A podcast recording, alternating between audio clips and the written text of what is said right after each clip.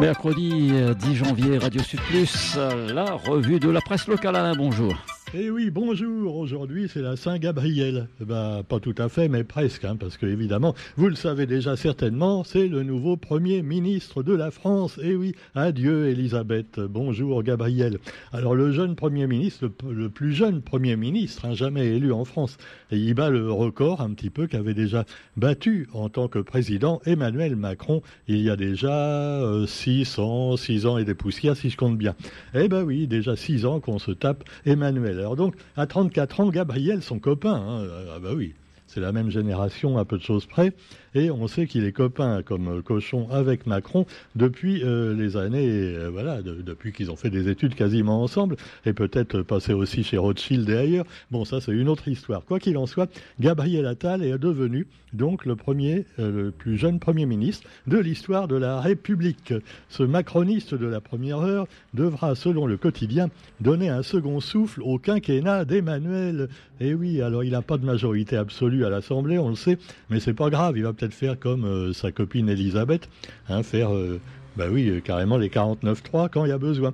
Et comme il y a toujours besoin, ça fait beaucoup de 49-3. Donc le camp présidentiel est divisé et on a appris d'ailleurs qu'il y en a qui sont pas contents. Ah ouais, ouais, des, anciens ministres, des anciens élus, ou même des présidents de partis qui disent que c'est pas bien d'avoir mis Gabriel Attal Premier ministre. Et entre autres, eh bien, un certain François Bayrou que les jeunes ne connaissent peut-être pas. Hein. Il a essayé plusieurs fois d'être président, il n'a jamais réussi. Alors évidemment, il est jaloux. Même Premier ministre, hein, il n'a pas été. Alors donc, euh, François Bayrou, et puis également Édouard Philippe. Alors Édouard Philippe également n'est pas content, parce que peut-être ça lui fait de l'ombre. Il se voyait déjà président de la République dans quatre ans. Eh ben, c'est pas gagné. Donc vous avez également dans le quotidien d'aujourd'hui la visite non pas d'une ministre mais euh, de la présidente euh, de l'Assemblée nationale, Madame Yael Braun-Pivet. Voilà, je vous en parlais hier. D'ailleurs, j'ai fait une petite erreur. J'ai fait un lapsus euh, en un seul mot, Roger. On n'est pas chez Gérard Depardieu. Donc euh, Yael Braun-Pivet, c'est pas une ministre, hein. c'est euh, la présidente de l'Assemblée nationale. Ce qui ne veut pas dire qu'elle va pas être ministre un jour ou qu'elle ne l'a pas déjà été. Hein. Ah bah. Alors donc, euh, je m'étonnais qu'elle n'ait pas du tout parlé finalement des problèmes de la CEVIF en France, de cette association qui vient en aide aux victimes d'inceste et qui finalement, dont le président a été remplacé là encore par un copain du gouvernement. Eh oui, un, rugbyman, tu vois, qui va remplacer un mec qui était là depuis 20 ans et qui faisait bien le boulot. Ça nous fait penser aussi à un petit écho que m'a envoyé notre ami Xavier Fontaine, hein, et, qui nous dit en métropole, dans une petite ville de, de France, eh bien, vous aviez le président d'Emmaüs, dans cette petite ville qui a détourné des dizaines de millions euh, voilà, pendant plusieurs années. Il a fini par se faire pincer et alors il se payait des Porsche et tout. Et comme il avait une maîtresse, alors il entretenait à la fois sa famille officielle et sa maîtresse et il sortait des excuses différentes aux deux pour dire bah, comment ça se fait que tu attends de pognon normalement. Ah bah oui, non mais alors il se payait. Alors après, il a dit au tribunal euh, oui mais c'est normal, je fais beaucoup de bénévolat donc il faut bien que je récupère un peu. Mais alors, c'est plus du bénévolat si tu récupères, Coco. Hein? Ah bah ouais, moi par exemple, à Radio Sud Plus, je fais vraiment du bénévolat, tu vois. Je suis même obligé de payer mon journal en ce moment, vu la crise. Ah ouais, et eh ben voilà, c'est comme ça. Bah lui, il se tapait, il se payait carrément euh, sur le dos euh, des pauvres, hein, il faut bien le dire. Alors il a été condamné à un an de prison, ce qui n'est pas beaucoup. Il aura certainement un petit bracelet électronique simplement. Euh, par contre, au niveau de sa famille, ça doit faire mal. Hein. Ah, je voudrais pas être à la place du mec, tu vois. Entre la femme et la maîtresse, là, il va avoir des comptes à rendre. Hein. Ah, c'est sûr. Alors cela dit, euh, bah, vous avez donc en politique, je reviens donc à ce problème des pauvres qui sont spoliés, ce qui est le cas pour cet enfoiré donc qui dirigeait euh, une succursale d'Emmaüs. Mais il y a également donc euh, bah, en politique, on le sait, beaucoup de gens qui se mettent un petit peu des, des, des dessous de table et tout ça. Et alors aussi les insectes et les abus d'enfants, et on le sait des trafics également d'enfants, voire de femmes, des réseaux de prostitution et autres auquel participent quelquefois des gros oiseaux. Et là, évidemment, euh, Yael Braun-Pivet n'en a pas parlé. Euh, pourtant, elle doit en connaître quelques-uns. Hein. Euh, bah, logiquement, logiquement. Alors, évidemment, non, on a changé le mec qui dirigeait honnêtement l'association pour le remplacer, voilà, par un joueur de rugby connu d'Emmanuel Macron. Alors tout ça, bon, c'est pas très sérieux.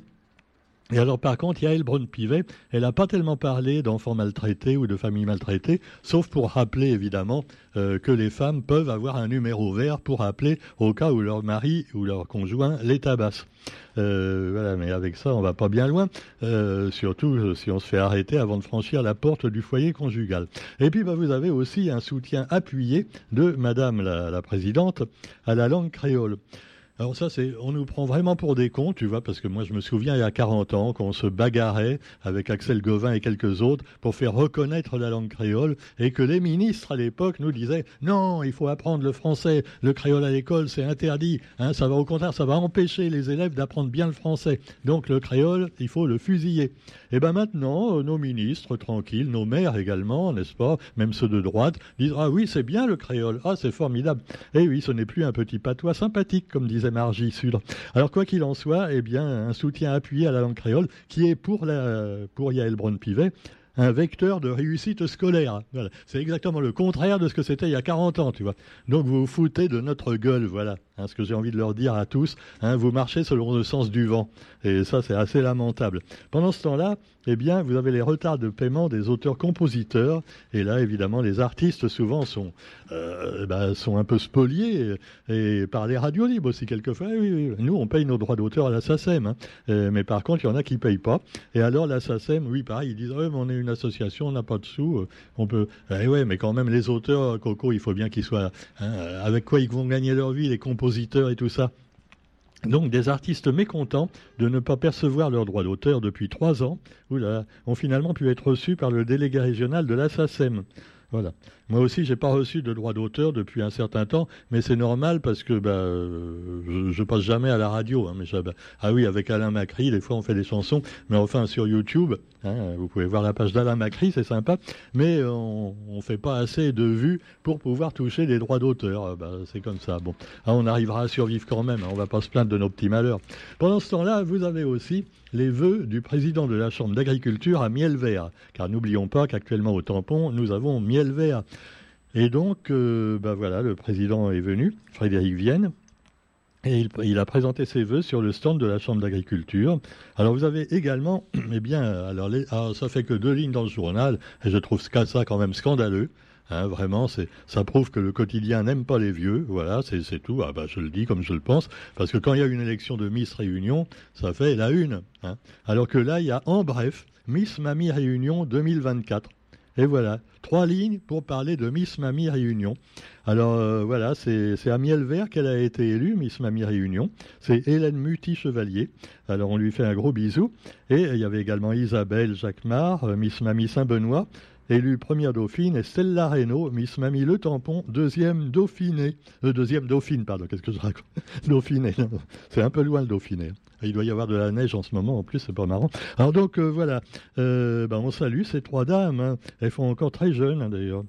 Non, franchement, moi je dis, Roger, celle de gauche, là, c'est pas une mamie encore, si? Allez, je vais pas flatter quand même. Je suis pas comme Yann Moix, moi. Hein, je, hein, je préfère euh, les, dames déjà un peu mûres, euh, voilà, que, que, que, les jeunes. bon. Allez, on va pas parler de choses qui fâchent avec Yann Moix et son copain Gérard. Et on va parler aussi de la conjoncture du chômage au plus haut niveau depuis 4 ans, au troisième trimestre 2023 à La Réunion. Ah, on l'apprend seulement maintenant. Ben, non, non, non, mais ça va s'arranger. Hein. Avec Gabriel Attal, tout va aller mieux. Tu vois, rien que le nom Gabriel Attal, ça fait, on un chevalier qui va finalement, euh, ah oui, tout arranger.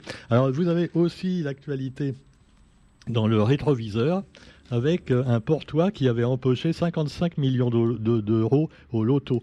55 millions en 1994, ça fait quand même beaucoup, hein. mais c'était des francs. Ah bah ouais, ouais, attendez, non mais non, alors 55 millions de francs, euh, voilà. Mais quand même, c'était bien pour l'époque. Hein. Et alors on, voit avec son épouse, ils sablent le champagne. Alors euh, voilà, c'est ils tiennent le chèque tous les deux parce que la femme elle dit non, tu, ne vas pas te barrer avec. Alors voilà, bah, les, époux qui avaient gagné ça, il y en a plus beaucoup, euh, il y en a pas quand même tous les jours qui gagnent. Hein. Puis on revient sur Miss Réunion 94. Là, c'était Corinne Laurette. et les sports également, comme d'habitude les sports qui nous ramènent également à Paris avec les Jeux Olympiques. Et eh oui. Et alors, ça se présente pas très bien parce que on, sait que bon, euh, tout n'est pas terminé pour les travaux. Il y a toujours des rats, des punaises de lit, et on espère qu'il n'y aura pas également des, djihadistes qui vont se faire sauter en plein jeu parce que ah, je veux pas parler de malheur. Hein, enfin, je pense qu'ils ont. C'est pour ça qu'ils veulent virer, tu vois, les libraires sur les quais. Ah, parce qu'ils disent ah oui, mais alors euh, on peut mettre des bombes dans les dans les stands de livres et tout ça, voilà. Comme s'il n'y avait pas d'autres choses plus, plus importantes peut-être à prévoir. Mais enfin, c'est Anne Hidalgo. Hein. Anne Hidalgo qui a finalement un, comment dire, une, cote de popularité presque aussi forte que celle d'Emmanuel Macron hein, en France. Ah ouais, ouais, bon, c'est sûr qu'elle a du mal à, elle rame un petit peu, euh, mais enfin bon. Alors vous avez donc l'entrée de Attal à Matignon et puis un premier déplacement dans le pas de Calais, parce que dans le pas de Calais, euh, voilà, c'est quand même assez triste. Hein. Il pleut, euh, déjà il pleut souvent, mais là il pleut même trop, ce qui fait que c'est inondé. Et alors Gabriel Attal a rencontré les Clairs Marais. Alors les Clairs Marais, euh, je ne sais même pas où c'est ça. C'est à Clermarais, voilà. Les, gens de Clermarais doivent s'appeler les Clermaraisiens, j'imagine. Et c'est les sinistrés des inondations. Et il a promis, promis qu'il ne serait pas abandonné. Voilà. Des promesses du gouvernement euh, Macron, je ne sais pas. Je me méfierais si j'étais les gens du Pas-de-Calais, hein, parce que ah bah ils ont dans le cœur le soleil qu'ils n'ont pas dehors, mais quand même là ils vont risquent d'avoir beaucoup de larmes euh, sur le cœur aussi, des larmes de pluie. Et oui, alors donc oui, il va leur offrir des larmes de pluie, peut-être que venu d'un pays qui n'existe pas. Alors donc les neiges égale la neige de la Normandie à Paris. Et oui, la France a connu. On voit d'ailleurs la Tour Eiffel enneigée. Oh, c'est beau. Oh, c'est beau là. Ça donne envie d'y aller. Hein. Non, je blague, rassurez-vous. Pendant ce temps-là, il y a quand même des choses encore plus graves, hein, à savoir, évidemment, la guerre Israël-Hamas. Et alors, le chef de la diplomatie américaine à Tel Aviv, alors Blinken, a demandé aux Israéliens d'épargner les civils à Gaza. Voilà, euh, voilà, il leur demande gentiment, hein, tu vois. Il a dit au Premier ministre, à Netanyahou, euh, bah, s'il te plaît, euh, tu pourrais pas t'arranger pour tuer moins de civils quand tu jettes des bombes sur Gaza ou alors, euh, si tu le fais, euh, arrange-toi pour que les journalistes soient pas au courant, tu vois, euh, parce que bon, ça commence à se voir un petit peu. Bon, alors évidemment, il a demandé ça gentiment. par contre, il demande peut-être plus méchamment aux Palestiniens de pas essayer de, voilà, de, faire des choses pour se défendre. Ah bah, ah bah, faut quand même voir. Alors bon, cela dit, eh bien, on verra bien, mais pour l'instant, c'est pas gagné et ça risque de déborder également du côté égyptien et de l'autre côté libanais avec euh, un risque d'embrasement. Oh ben non, ils vont pas nous faire une guerre mondiale. Ça foutrait en l'air les Jeux Olympiques de Paris quand même. Ben non, faut pas faire ça. Allez, sur ce, eh ben, on souhaite quand même que ça va s'arranger. Et puis une nouvelle référence pour le réchauffement climatique. Et là, on attend, euh, ah ben ouais, la semaine prochaine, hein, notre ami euh, donc euh, Jacques Marafistin, euh, Jean-Michel, qui a fait un, deuxième tome à son bouquin politiquement incorrect sur justement tous les problèmes des choses qu'on nous cache. Voilà, on traite de complotistes quelquefois, mais enfin il va s'expliquer. Alors par exemple, il me dit le climat, eh ben le réchauffement climatique, c'est du bidon. Alors c'est vrai qu'il pourrait dire que dans la mesure où il y a de la neige en hiver, euh, bon, bah, la preuve que ça ne se réchauffe pas, il y a encore de la neige en hiver, oui, mais moins. Et alors on a appris que 2023 a été la nouvelle référence du réchauffement. C'est l'année la plus chaude jamais enregistrée. Voilà. Alors évidemment, bon, au Moyen Âge, on n'enregistrait pas les températures. Hein. Mais enfin, il y, a, également le fait que la température, euh, il y, a des périodes de 100 ans, voire 1000 ans, où il y a des, des baisses et des hausses, à peine visibles le temps d'une vie humaine. Mais là, euh, quand même, on remarque qu'il y a eu un cortège de désastres climatiques, dont certains peuvent être causés par l'homme très certainement, mais aussi simplement bah, la, nature, euh, et puis la nature qui se venge, hein, diront les écologistes. Alors il y a eu, euh, bah, on va dépasser les limites prônées par tous les congrès qu'on fait, voilà, tous les ans et qui servent pas à grand chose malheureusement. Voilà, voilà. Sur ce, eh ben, Trump, pendant ce temps-là, Donald Trump menace de chaos si la justice rejette sa demande d'immunité pénale. Parce qu'il pourrait ne pas pouvoir se présenter comme président, mais ça c'est du pipeau parce qu'en réalité il pourra se présenter. Hein. Il y a juste, voilà, ils essayent de lui mettre des bâtons dans les roues, mais euh, je pense pas que ça marche. Et, il est bien parti quand même pour remporter les élections en fin d'année en Amérique, ce qui laisse également euh, euh, ce qui est inquiétant hein, pour la paix dans le monde, même s'il dit vouloir ramener tout donc à l'Amérique, ne pas faire de guerre en extérieur et laisser par exemple les Ukrainiens se débrouiller tout seuls. Allez, sur ce, eh ben, euh, une bonne nouvelle pour les, les amis des animaux pour terminer. Les amis des animaux, oui. Alors, la Corée du Sud.